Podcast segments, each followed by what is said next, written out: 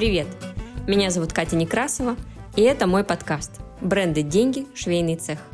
Здесь мы говорим о создании бренда одежды, о производстве, о том, как во всем разобраться и остаться счастливым человеком.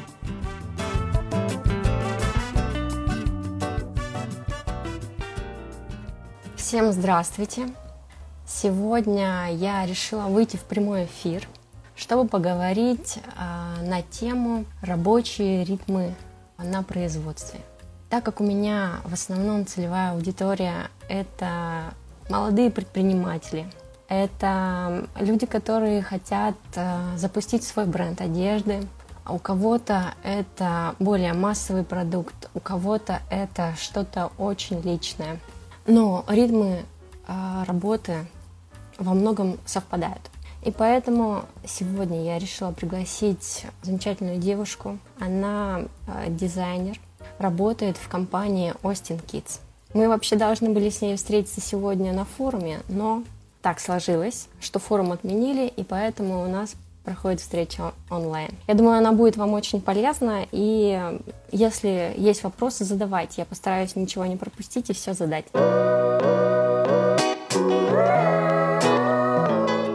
Итак, я уже рассказала немножечко о том, что мы должны были встретиться, что ты дизайнер одежды и работаешь в Austin Kids. Там был у меня вопрос от зрителей, и он как раз о том, как ты попала в Остин, и поэтому давай начнем с него, расскажешь немножко о себе, чтобы было понимание, что опыт у тебя существенный и есть о чем поговорить. Так, ну, глядя, как далеко заходить назад, а, я дизайнер одежды. Я считаю, что по своему призванию, вот, потому что чувствовала, что хочу им быть еще с детства. Вот, соответственно, университет по направлению дизайна одежды, ну и дальше опыт работы тоже по этому направлению.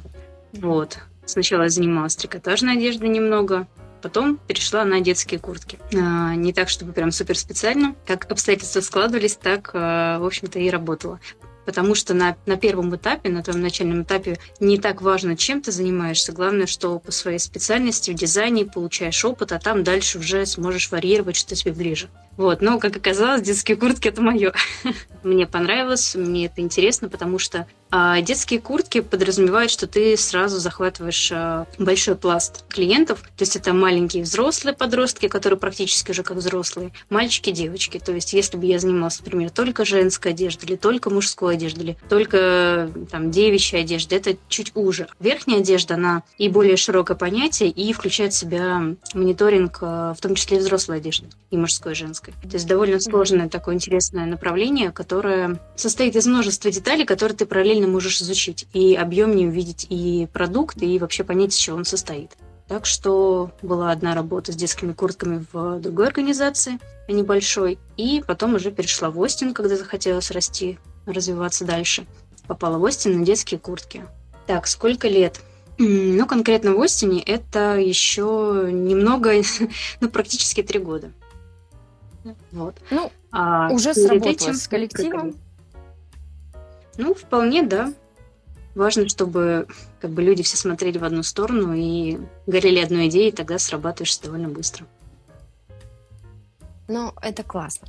Так что давай да. мы как раз поговорим о ваших ритмах рабочих. И начнем с того, сколько вообще Остин Kids выпускает коллекций ежегодно, то есть в течение года. Это сколько? Это каждый месяц, это каждый квартал, это по сезонам.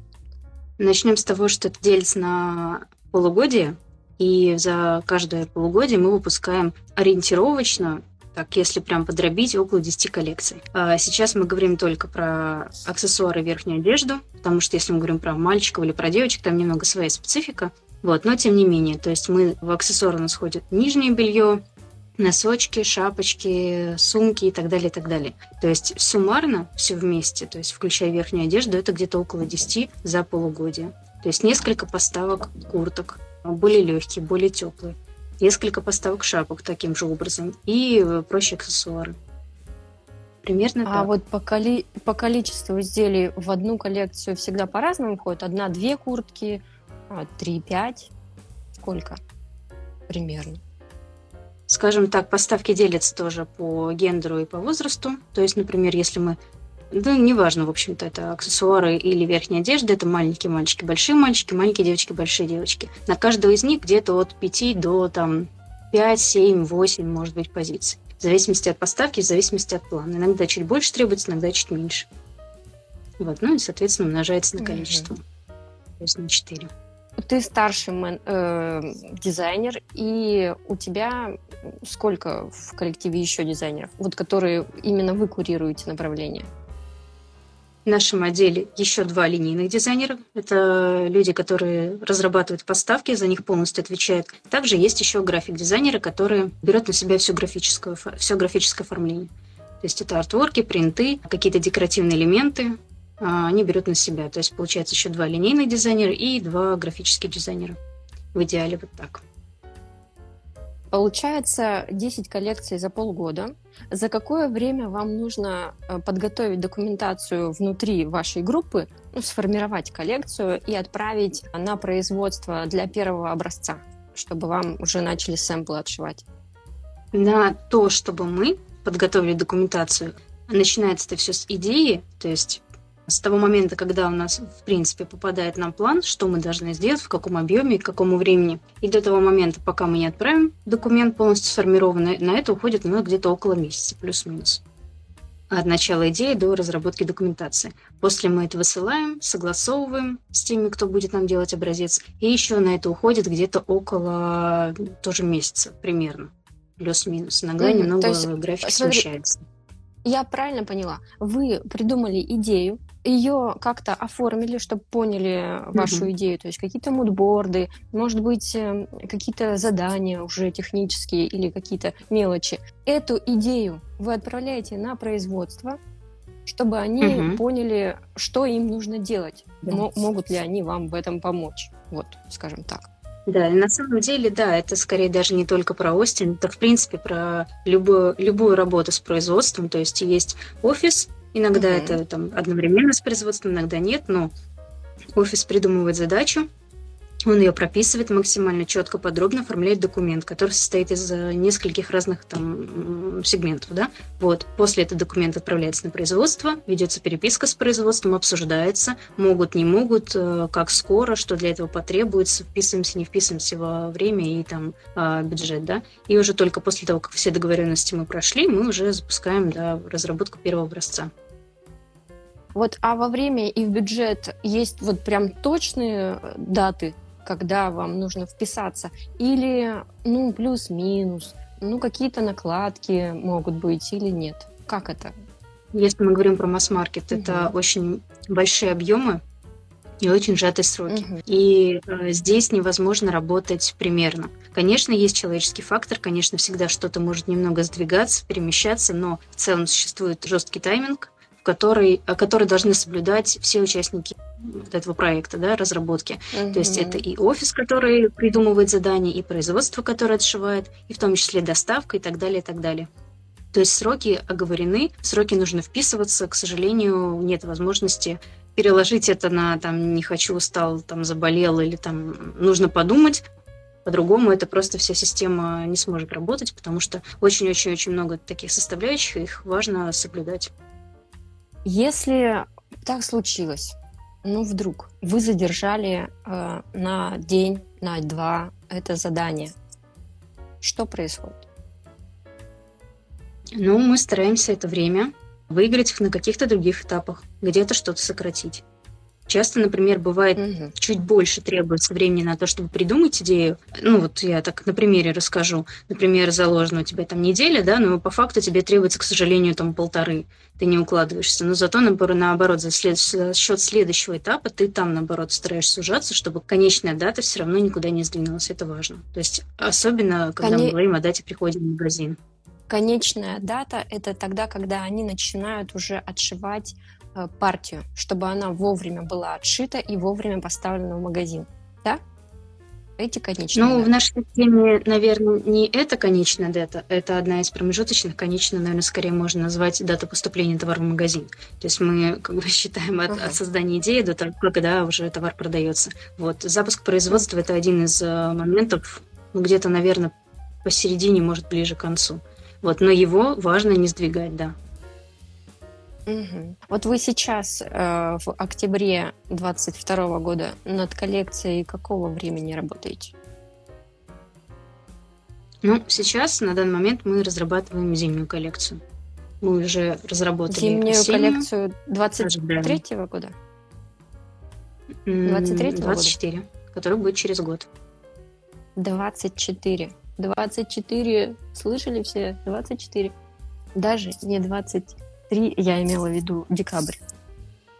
Да, то есть мы говорим о том, что будет продаваться через э, год.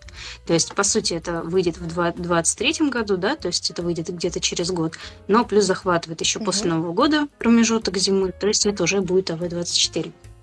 Прям вот когда должна быть э, коллекция зимняя быть поставлена в магазин, ну вот, вот это, над которой вы сейчас работаете? В сентябре, э, в августе? Да то, что сейчас мы разрабатываем, должно быть э, в магазинах в сентябре, да. Угу. Все, мне все понятно.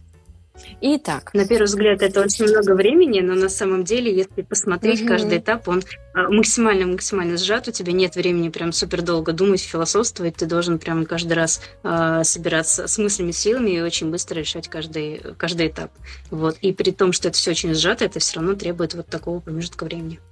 Угу. Я больше скажу, что иногда, иногда вот те, кто начинают, а, им тоже требуется именно практически такой промежуток времени, потому что то одно, то другое, это очень сложные изделия, на которые требуется реально много времени э, на проработку, потому что куча нюансов, которые хочется доработать до идеала. А если это с нуля, то есть никогда ничего не было, а тут нужно это создать, даже если это в принципе в природе уже существует, например, куртки, сложное изделие, но когда угу.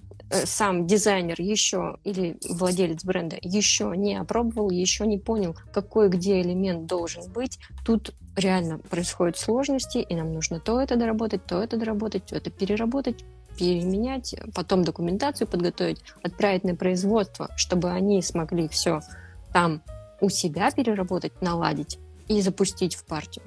И на это реально тоже не так уж мало времени уходит. Поэтому всех призываю к тому, чтобы планировали заранее. Итак, давай дальше. Э, как вы готовите э, задания для производства? То есть это у вас производство находится практически все за рубежом, у вас разный язык общения, вы готовите, скорее всего, на английском, но как-нибудь общаетесь? Или только переписка? Ну, общаемся. В первую очередь, конечно, почта. При необходимости иногда бывают мессенджеры. Это, конечно, в первую очередь почта. Документация, она состоит из э, нескольких, э, ну, скажем так, страниц, да, основных частей. То есть в зависимости от изделия, эта документация должна содержать в себе эскиз, цветной эскиз, да, это может быть это несколько цветов, ты разрабатываешь не цветомодели технический эскиз, в котором mm-hmm. проработано, прорисовано дизайнером точно, где какие строчки, где какие резы, а, какая форма, какой объем. Конечно, скетч, эскиз может иметь какое-то искажение да, относительно реального изделия, но желательно, чтобы этих искажений было минимум, чтобы пропорции были соблюдены, насколько это возможно. Дальше следует описание более подробное и детальное, то есть где мы уже прописываем, какие ткани мы используем, какие, например, молнии, какая фурнитура у нас стоит. Это все прописывается, размер, цвет и так далее, так далее, прочие характеристики. Вот. Mm-hmm. После этого следует часть конструктора, где он заполняет и прописывает размеры каждых деталей, плюс составляет ну, создает лекало, да, прикрепляет к этому документу и прописывает свои комментарии технологические. То есть э, чем больше угу. картинок, чем больше примеров и сэмплов мы представим в документе, тем проще будет на, нас понять поставщику. Вот, соответственно, конструктор старается максимально подробно прописать все узлы. Все-таки лекала у вас разрабатывают? Да, лекала мы разрабатываем. Вот, вот прям комплект Угу, здорово. Просто э, я слышала такую историю, что только э, четкое описание, там, вот здесь столько-то сантиметров, тут э, столько сантиметров, и вот это вот все очень плотненько, если расписать, то вот, вот подобные задания отправляют на производство. У вас есть лекала, и вы их отправляете. Ну, я скажу еще так, наверное, уточню, в зависимости от изделия и от его сложности, от того, насколько нам важно получить угу. предсказуемый результат. Если это суперсложная куртка, которая угу имеет какой-то новый fit, и мы с ним еще не работали, мы еще не представляем, как это будет выглядеть, конечно, для нас принципиально важно создать лекала. Более того, мы их можем даже распечатать, надеть на манекен, посмотреть так, не так, те ли пропорции и так далее. Если мы говорим, например, о разработке шапки, грубо говоря, да, базовой шапки, которую мы делаем там из года в год, то здесь, конечно, достаточно просто показать, а, обозначить ее высоту, ширину, качество там вязки и так далее. То есть здесь этого будет достаточно. Чем проще изделие, тем проще угу. обойтись э, какими-то минимальными описаниями. Все, это очень хорошо. Это вот теперь мне более понятно. А то я была однажды на эфире, где тоже э, девушки рассказывали о работе с зарубежными производствами. Они говорили, что они лекала совсем не принимают, делают их самостоятельно. Я примерно понимаю, почему. Потому что там очень технически грамотное задание – где прописано вплоть до сантиметра, что где должно быть и на каком расстоянии что находится. И это для конструктора, а когда вы понимаете, что вы хотите, идеальное техническое задание с предсказуемым результатом. То есть тут вам не понадобится никаких согласований, если конструктор все сделал четко, и вы понимали, что нужно. Но когда отшивается образец, наверняка уже становится видно, что можно поправить, а что не стоит поправлять. И, может быть, бывает ли такое, что у вас с первого раза, например, с первого образца все согласовано? И как у вас это?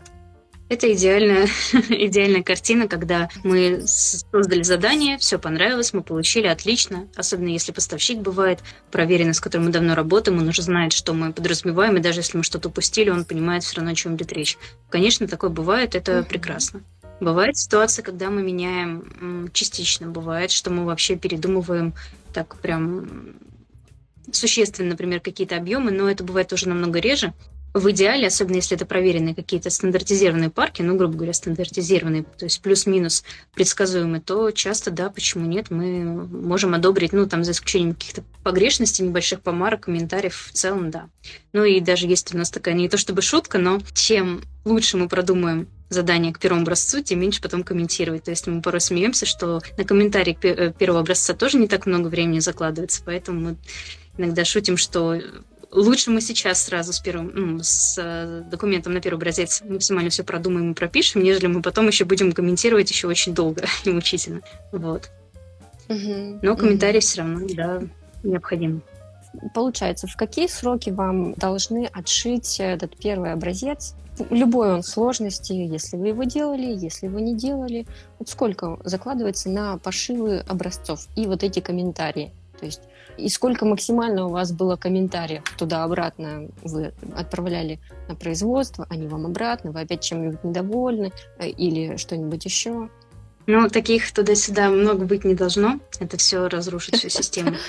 Так никто не работает. То есть есть ограничения. Есть первый образец, есть PPS-образец. То есть, скажем так, первый образец, он может быть не совсем корректный, не, ну, как мы, например, да, делаем из макетной ткани, грубо говоря, да, ну, или не из макетной, а максимально приближенно к тому, что, что мы хотим получить. Может быть, там не совсем корректная mm-hmm. фурнитура будет стоять, а, но в целом мы смотрим фит, примерно технологию, получилось, ну, в целом вот так, да. А, его комментируем, если мы видим, что где-то надо технологию заменить или, например, пропорции поменять, членение и так далее. Получив этот образец, мы прописали да, все вот эти комментарии по части каждого, и по, дизай... и по части дизайна, технологии, конструкции и так далее, и так далее. Это мы все сформировываем следующий этап документов и документации, да, и отправляем поставщику.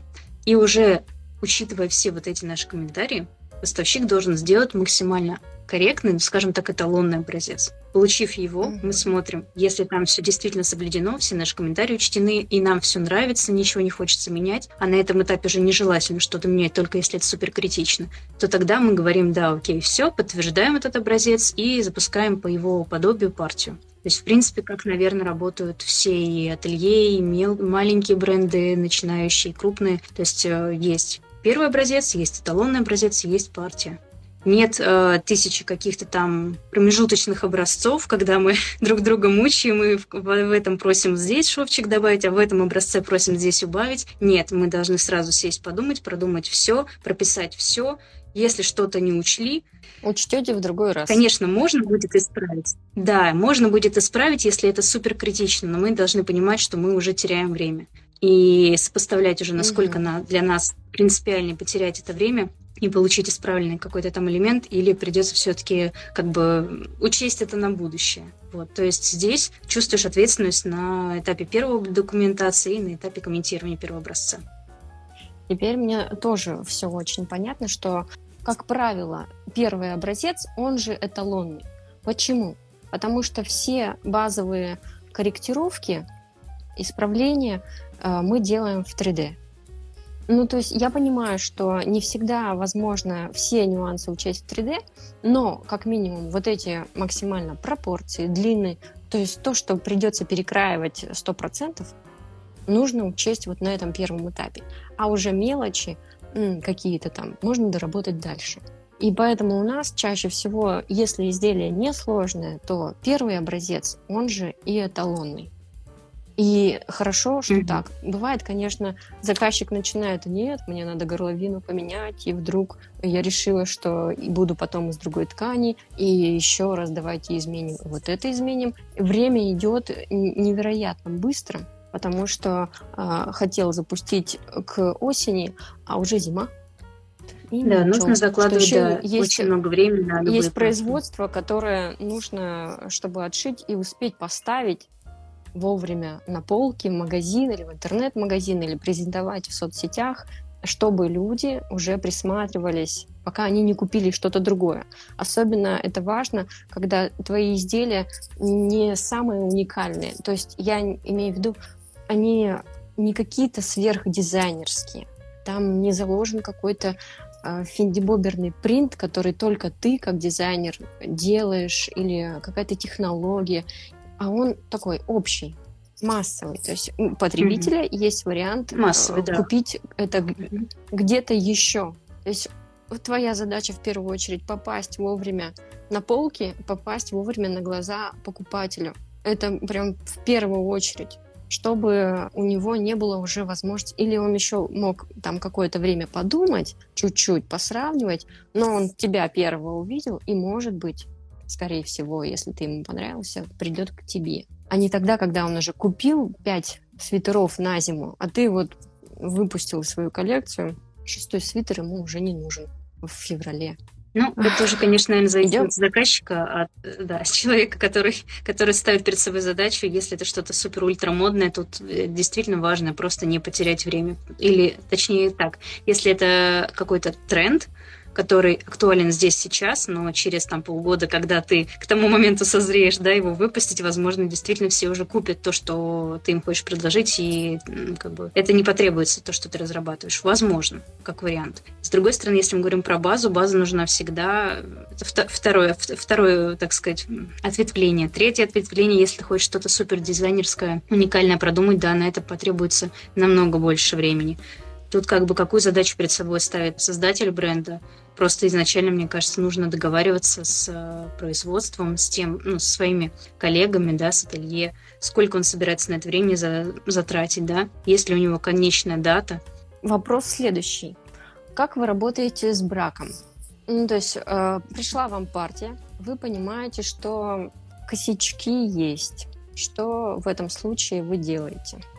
Для этого в крупных компаниях обязательно существуют QC-менеджеры, менеджеры, которые занимаются контролем качества на производстве непосредственно. Mm-hmm. То есть Одно дело, когда мы смотрим образец, и мы комментируем, если там что-то не так. Другое дело, когда уже непосредственно в производстве наши люди, наши представители э, контролируют партию. Если они находят какие-то недопустимые моменты, это все присылается нам также документом, мы смотрим, обсуждаем, комментируем, договариваемся с производством, что этого и этого быть не должно. Они обращают на это повышенное внимание, и в конечном итоге получаем уже максимально корректный продукт без брака. Ну, конечно, на сто процентов, не, мне кажется, никогда не бывает, чтобы брака не было абсолютно, вот вообще никак, нигде. То, что мы стараемся это минимизировать однозначно. И, ну, это репутация бренда всегда, качество. Угу. Это очень важно. То есть люди для этого специально есть, есть... это контролируется на каждом этапе. Есть. Угу. А у вас в коллективе как происходит согласование образцов? То есть вот ты как дизайнер дала идею, проработала, э, наверное, какие-то данные аналитические, что будет пользоваться спросом, какие цвета должны быть э, там в следующей коллекции, проанализировала наверняка конкурентов, наверное, либо что-то еще, в общем, проработку свою сделала, ты э, преподносишь свою идею кому? Кто должен согласовать? Руководитель? Или вы еще должны обсудить э, это с конструктором? Как это происходит? Это все командная работа. Сначала дизайнер самостоятельно или дизайнер линейный вместе с старшим дизайнером. И дальше уже согласование делится на несколько этапов. То есть концепт, потом уже более проработанная, проработанный дизайн мы его также согласовываем и так далее.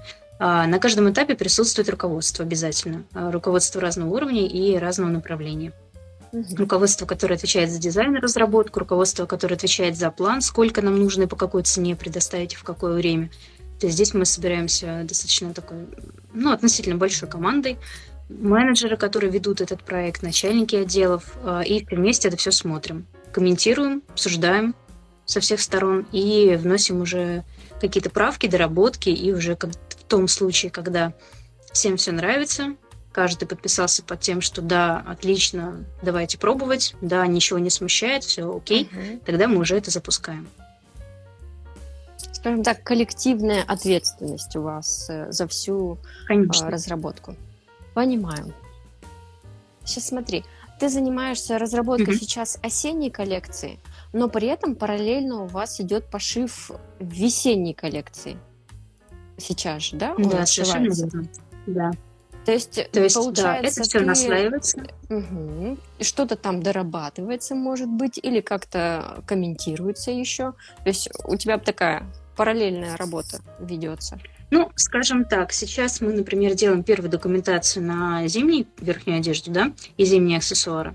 Параллельно у нас уже пришли образцы первой поставки этого сезона школьной куртки. То есть мы уже сейчас школьные куртки, школьные рюкзаки, мы их сейчас смотрим и обсуждаем уже, что мы будем комментировать. То есть я, к сожалению, или там дизайнеры, да, не могут позволить себе погрузиться только лишь в, например, зимние куртки условно, да, то есть мы параллельно должны одновременно э, делать документацию на зимние куртки, параллельно уже комментировать предыдущую поставку, которую образцы у нас пришли, получили мы и уже понимаем, понимаем, там, что нам нужно да, с ними дальше делать. И плюс еще вот там буквально через очень маленькое время мы должны будем уже приступить к разработке новой коллекции, а, набрасывать идеи, собирать, мониторить и так далее. То есть э, работаем в таком, в таком режиме, когда поставка на поставку наслаивается, у нас нет времени от начала до конца каждую проработать, потом перешагнуть и взяться за следующую. Нет, они у нас все вот так как бы наезжают друг на друга. Ну вот э, такая система, такой план.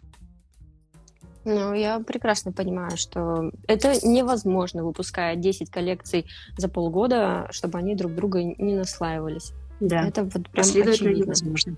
Вопрос такой. Какой российский бренд одежды, кроме Остина, конечно, нравится тебе по стилю, по качеству? На кого ты в целом ориентируешься? А, ну, нет, не, не скажу, что есть какой-то бренд, на который я бы сослалась, чем мы вдохновляемся, потому что каждый бренд имеет свое направление клиентов, свой пул. И чтобы мы могли ориентироваться на какой-то бренд, у нас должны быть абсолютно одинаковые клиенты. Такого у нас нет. А, то есть, если брать, например, наших конкурентов, то есть те, кто параллельно с нами сейчас продаются в торговых центрах, да, одновременно, примерно по тому же ценовому диапазону, Например, есть Glory Jeans, есть, например, Sella, да, к примеру. Но у Sella, например, более такой европейский подход по дизайну. Например, да, Glory Jeans, например, тоже так смещен, так сказать, в свою сторону. У них чуть по-другому устроена разработка, насколько я примерно представляю, но сама точно не знаю. Наш клиент, он все-таки не Glory, не Sella, не... но в чем-то мы иногда с ними пересекаемся. Вот, поэтому, когда мы занимаемся разработкой, мы мониторим эти бренды, да, мы мониторим взрослые бренды. Чем больше мы захватим информации, тем, э, ну, чем шире, да, мы увидим, что происходит в мире э, с дизайном, с, дизайном детской одежды, аксессуаров, тем более интересный, свежий, новый продукт мы сможем предложить. Поэтому, да, конечно, мы смотрим э, всех тех, кто продается рядом с нами одновременно, да, но для разработки мы используем намного-намного-намного более широкую информацию и стараемся копать намного глубже. Очень интересно. Я все-таки надеюсь, что какой-нибудь э, бренд тебе нравится. Ну, вот так чисто для души. Мне просто... Сложно у сказать. меня есть любимый бренд. Сложно. Я не могу. Какой? Я как увижу их любую коллекцию, я думаю, боже мой, а а какие они великолепные и уникальные, и в то же время простые и понятные. Люблю Макс Мару. Мгм. Ничего не могу с собой сделать. Обожаю. Просто. Эти вот все так просто и все настолько классно. Восхищаюсь каждый раз. Наверняка Мгм. есть э, еще самые крутые бренды. Просто вот я люблю их. Вот просто не знаю почему. Так, Ну, давай тут, еще. нам приходится сильно разделять, что любим мы, что любит наш бренд, что любит наш покупатель, а что мы хотим предложить покупателю, а что покупатель поймет и оценит. То есть здесь как бы так сказать, огромное облако разной информации, например, начиная от того, что лично я люблю, и, например, больше никто этого не, там не поддержит, да, заканчивая тем, что нужно, например, по максимуму, чтобы понял наш клиент, не там испугался, понял, как это носить, зачем, что, с чем сочетать и так далее. То есть здесь как бы, Мгм. да, есть что я люблю, есть что мы любим, а есть что нужно клиенту. Мы работаем, к сожалению, или к счастью, вот по такому правилу. А вот сейчас есть какой-то глобальный тренд в детской одежде? Ну, вот такой вот, что вот два года назад его еще не было, а вот сейчас вот потихонечку нарастает что-нибудь вот такое. Я для себя заметила, что э, детская одежда в какой-то момент стала очень копировать взрослую по по всем этим элементикам, там, каким-то мелочам. И мне кажется, это вот был какой-то такой массовый тренд. А сейчас есть Мгм. что-то такое, что еще пока не ощутимо, но это вот ты чувствуешь как дизайнер, что вот-вот это уже внедряется, уже будет. Ну, скажем так, э, тема, что детская одежда, она очень похожа на взрослую и вдохновляется взрослой одеждой, никуда не ушла. Это, в общем-то, наверное, первое, с чего я начну. Когда мы анализируем тренды, когда мы общаемся с э, разными трендовыми агентствами, да, мы узнаем информацию о том, что действительно, да, детская одежда, она а, протягивается от взрослой во многих во многих трендах. Что-то адаптируется, что-то корректируется, что-то, к сожалению, вообще неприменимо, да, но в основном это прямая связь, да, это есть. И опять же, если мы говорим о глобальных трендах, то, конечно, глобально подразумевает то, что относится и ко взрослым, и к детям. Например, глобальный тренд оверсайза, да, который невозможно не заметить сейчас. Он распространяется и на взрослую, и на детскую одежду. Конечно, в зависимости от типа изделия, конечно, в зависимости от возраста, да, например, если это совсем малыши, то там, конечно, им оверсайз не нужен, неудобен и непонятен. Если это уже подростки, молодежь, там 15-17 лет, которые, по сути, уже полноценные взрослые практически, там без этого невозможно. То есть там многие современные молодежные бренды уже сложно себе представить без каких-то крутых оверсайзов. То есть этот тренд, он не сказать, что только появляется, нет, он уже с нами очень давно, но он ожидаем, что он будет э, с нами и дальше. Вот. Ну и прочие глобальные тренды на экологию, на уют, на комфорт, на то, чтобы людям было комфортно в своей одежде, чтобы она была многослойна, многофункциональна, чтобы люди могли себе приобрести одно изделие, носить его долгое время, чтобы оно имело максимально долгий цикл. Да, оно будет дорогое, да, оно будет сложное, но оно будет, например, иметь съемные элементы, иметь возможность подстегнуть, отстегнуть что-то, носить более холодное, более там теплое время и так далее. То есть умная одежда, которая подстраивается под человека, под его потребности, да, которая универсальна в разных там условиях. Например, пошел он в поход или вышел он а, в город прогуляться. То есть одежда становится более универсальной, более адаптированной под человека. Ну и дальше мы уже отталкиваемся от того, для кого мы это делаем, для какого ценового сегмента и для какого клиента. Вот про умную одежду очень интересно. Вот вы уже как-то только мыслите и прорабатываете эти э, варианты? Или я вот видела просто такие наклеечки, э, как термопоказатель? То есть ну, там холодно, не холодно, видимо, внутрь куда-то нашиваются. Вот это уже внедрено в в вашу верхнюю одежду? Или вы еще так скептически к этому относитесь? В общем, скажем так, мы делаем, когда мы производим одежду, мы должны ориентироваться на конечную розничную цену. То есть мы должны понимать, сколько это будет стоить для нашего покупателя. Приемлемо или неприемлемо.